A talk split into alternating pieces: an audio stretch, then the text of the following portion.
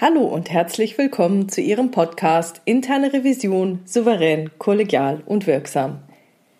Hier spricht Silvia Puhani und ich freue mich sehr, dass Sie jetzt dabei sind. Heute habe ich das Thema mitgehangen, mitgefangen. Oder etwa nicht? Kennen Sie das? Sie hätten gerne mehr Informationen über ein bestimmtes Projekt. Und diese Informationen, die wären für Sie richtig, richtig wichtig. Warum? Natürlich wollen Sie wissen, was da läuft bei dem Projekt. Denn auf einem anderen Weg kämen Sie niemals an so gute Informationen wie in so einer Projektsitzung oder einer Lenkungsausschusssitzung. Also lege es jetzt nahe, Sie würden von Seiten der internen Revision das Projekt derart prüferisch begleiten, dass Sie an den Lenkungsausschusssitzungen des Projektes teilnehmen. Das haben sie schon mal probiert. Leider ist das nach hinten losgegangen. Allein ihre Anwesenheit in dieser Sitzung hat dazu geführt, dass der Projektleiter und alle Anwesenden jede Entscheidung als mit der Revision abgestimmt kommuniziert haben. Also, was sollten Sie tun? Auf diese wichtigen Informationen verzichten oder es in Kauf nehmen, dass die anderen sie nicht nur ins Boot holen, sondern sie implizit gleich zum Mitentscheider machen? Sie ahnen es sicherlich schon. Keins von beiden.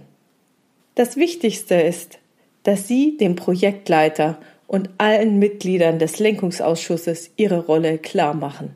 Natürlich gehen Sie dahin. Ist doch klar. Aber Sie kommunizieren, dass Sie als Revision keinerlei operative Aufgaben übernehmen. Das heißt, Sie gehen hin, Sie stellen Fragen, Sie äußern Ihre Bedenken, aber Sie tragen keine Entscheidung mit und Sie entscheiden nichts. Sie sind nur Beobachter.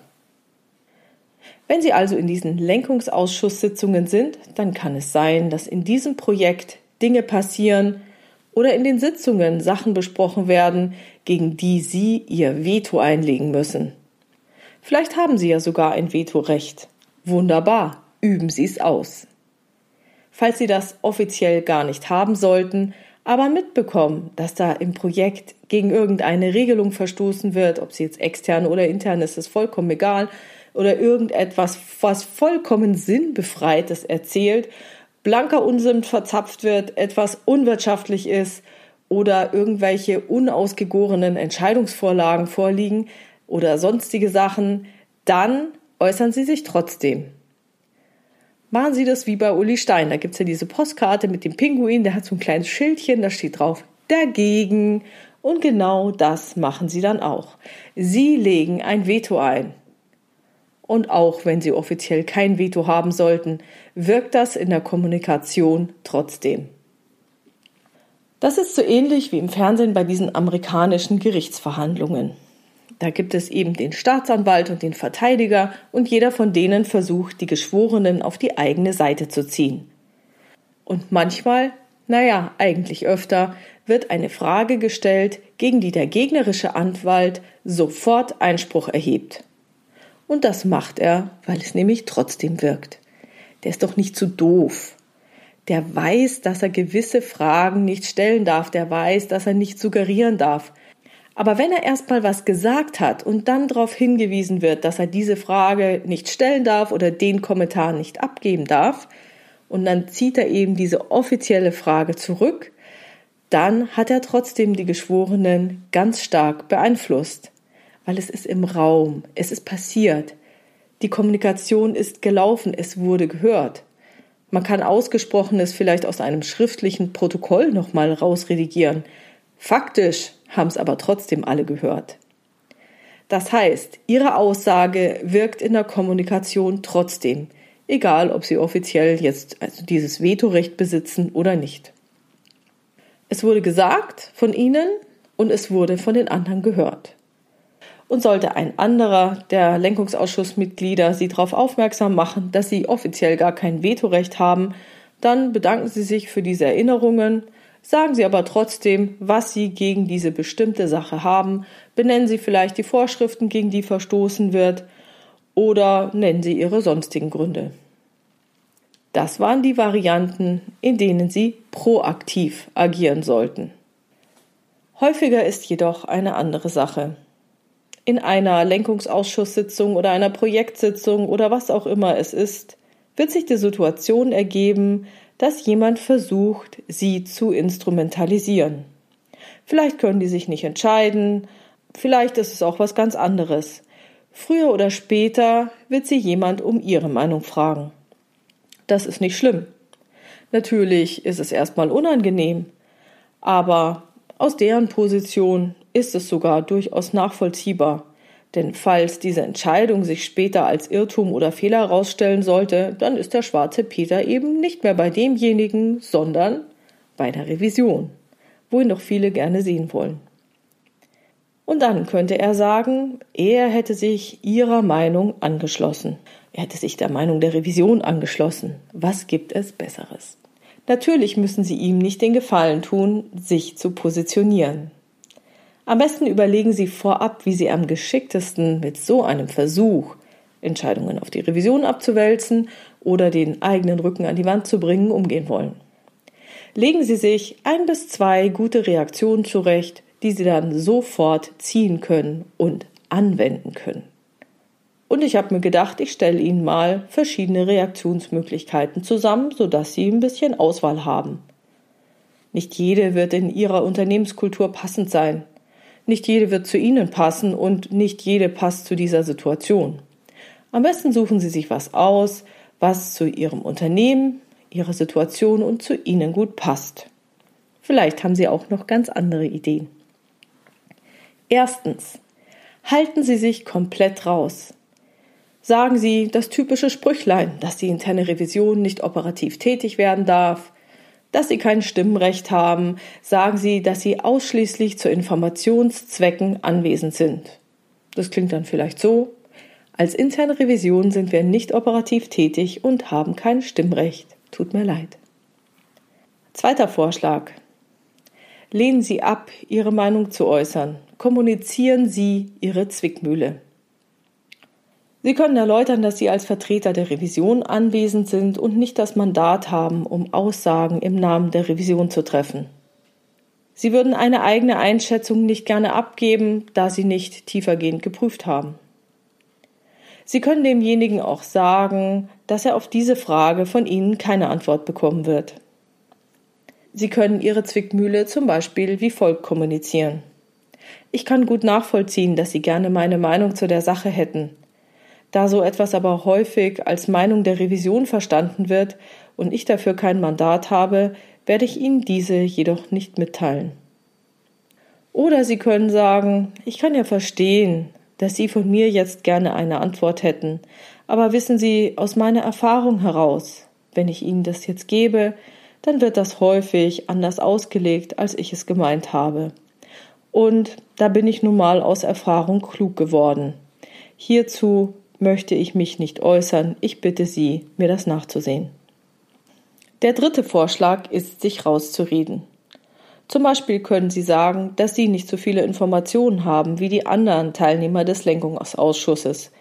Schließlich haben diese ihre Mitarbeiter in dem Projekt und verfügen über viel detailliertere Informationen und können die Sachlage noch besser abschätzen als Sie.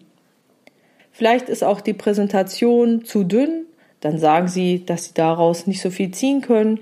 Vielleicht ist die Präsentation auch erschlagend dick und sie sagen, dass das nicht überblickt werden kann, ohne tiefergehend zu prüfen. Da könnten Sie sagen, auf Basis der vorliegenden Informationen allein kann ich keine fundierte Aussage hierüber treffen. Dazu müsste ich tiefergehend prüfen. Falls Sie jetzt die Unterlagen zu knapp vor der Sitzung erhalten haben, dann könnten Sie sagen, Sie hätten keine Zeit gehabt, da tiefer durchzuarbeiten. Oder ganz pauschal, ohne eine tiefergehende Prüfung kann ich keine Aussage dazu treffen. Falls Sie jetzt zu dieser tiefergehenden Prüfung aufgefordert werden, dann müssten Sie sich halt erneut wieder rausreden und sagen, naja, es muss erst intern abgestimmt werden, ist nicht im Prüfungsplan und so weiter und so fort. Die vierte Variante ist, die Karten auf den Tisch zu legen. Zeigen Sie, dass Sie den Schachzug durchschaut haben. Ich kann nachvollziehen, dass Sie sich später gerne auf mich berufen wollen. Den Gefallen werde ich Ihnen nicht tun. Naja, ich dachte mir schon, dass Sie das versuchen werden. Das wird nicht passieren. Netter Versuch. Ich bin sicher, dass Sie mit Ihrer Erfahrung in der Lage sind, selbst zu entscheiden. Die fünfte Variante wäre, dass Sie Ihre persönliche Meinung abgeben. Auf Basis der hier vorliegenden Informationen kann ich persönlich nachvollziehen, dass die vorgeschlagene Alternative gut klingt und auf den ersten Blick gegen keine Regeln verstößt. Eine konkrete Aussage kann ich Ihnen aber erst nach einer eingehenden Prüfung geben. Als sechste Variante können Sie auch eine Gegenfrage stellen. Zum Beispiel, wieso sollte ich das tun? Genügt Ihnen die Informationsbasis nicht für eine Entscheidung? Aus welchen Gründen möchten Sie denn meine Meinung hören? Welche Relevanz sollte meine Meinung haben? Doch Sie erkennen schon, die letzten zwei sind auch relativ gefährlich. Vielleicht finden Sie noch bessere Varianten oder etwas, das noch besser zu Ihnen oder Ihrem Unternehmen und Ihrer Situation passt. Ich freue mich, wenn Sie das auf meiner Webpage in Ihren Kommentaren hinterlassen. Wie auch immer, auf alle Fälle sollten Sie im Anschluss an jede Sitzung, an der Sie teilgenommen haben, das Protokoll penibelst überprüfen. Schauen Sie, dass Ihnen dort nichts untergeschoben wird. Und falls doch, legen Sie bitte sofort Einspruch gegen das Protokoll ein und erwirken Sie eine andere Darstellung.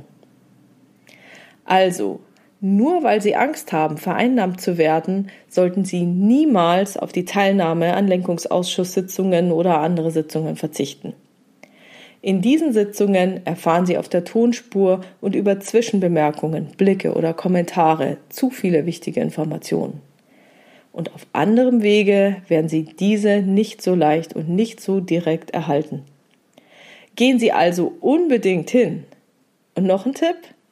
Kommen Sie lieber zu früh und gehen erst mit den letzten. Denn die wichtigen Informationen fließen nicht nur während, sondern vor allem auch vor oder nach diesen Terminen. Denn gerade bei Lenkungsausschusssitzungen, da treffen sich relativ wichtige Leute, die sonst relativ wenig Zeit haben. Und in der Konstellation treffen die vielleicht auch nicht so häufig zusammen. Und meist werden um solche Sitzungen herum noch andere sehr wichtige Dinge besprochen und abgestimmt. Der nächste wichtige Punkt, machen Sie den Anwesenden Ihre Rolle klar und seien Sie darauf gefasst, proaktiv einzugreifen, falls etwas aus der Bahn gerät. Legen Sie sich vorab ein oder zwei Standardantworten zurecht, sodass Sie niemand überrumpeln kann. Dann können Sie sich entspannt zurücklehnen und konzentriert alle für Sie relevanten Informationen abgreifen. Ich wünsche Ihnen viel Spaß dabei. Ich hoffe, Ihnen hat dieser Podcast gefallen. Wenn Sie eine Fragestellung haben, die Sie in diesem Podcast gerne beantwortet hätten, können Sie mir gerne schreiben, entweder per Mail an info@puhani.com. Alternativ nutzen Sie eines der Kontaktformulare auf meiner Webpage www.puhani.com. Dort gibt es eine offene Variante oder auch eine anonyme Variante. Ich würde mich über ein Pseudonym freuen. Wenn es Ihnen gefallen hat, dann freue ich mich, wenn Sie diesen Podcast mit Ihren Revisionskollegen teilen und vielen Dank für Ihre tollen Bewertungen und Kommentare. Bleiben Sie dran und hören Sie gerne wieder rein in Ihren Podcast Interne Revision souverän, kollegial und wirksam. Mein Name ist Silvia Puhani und ich wünsche Ihnen erfolgreiche Prüfungsprozesse.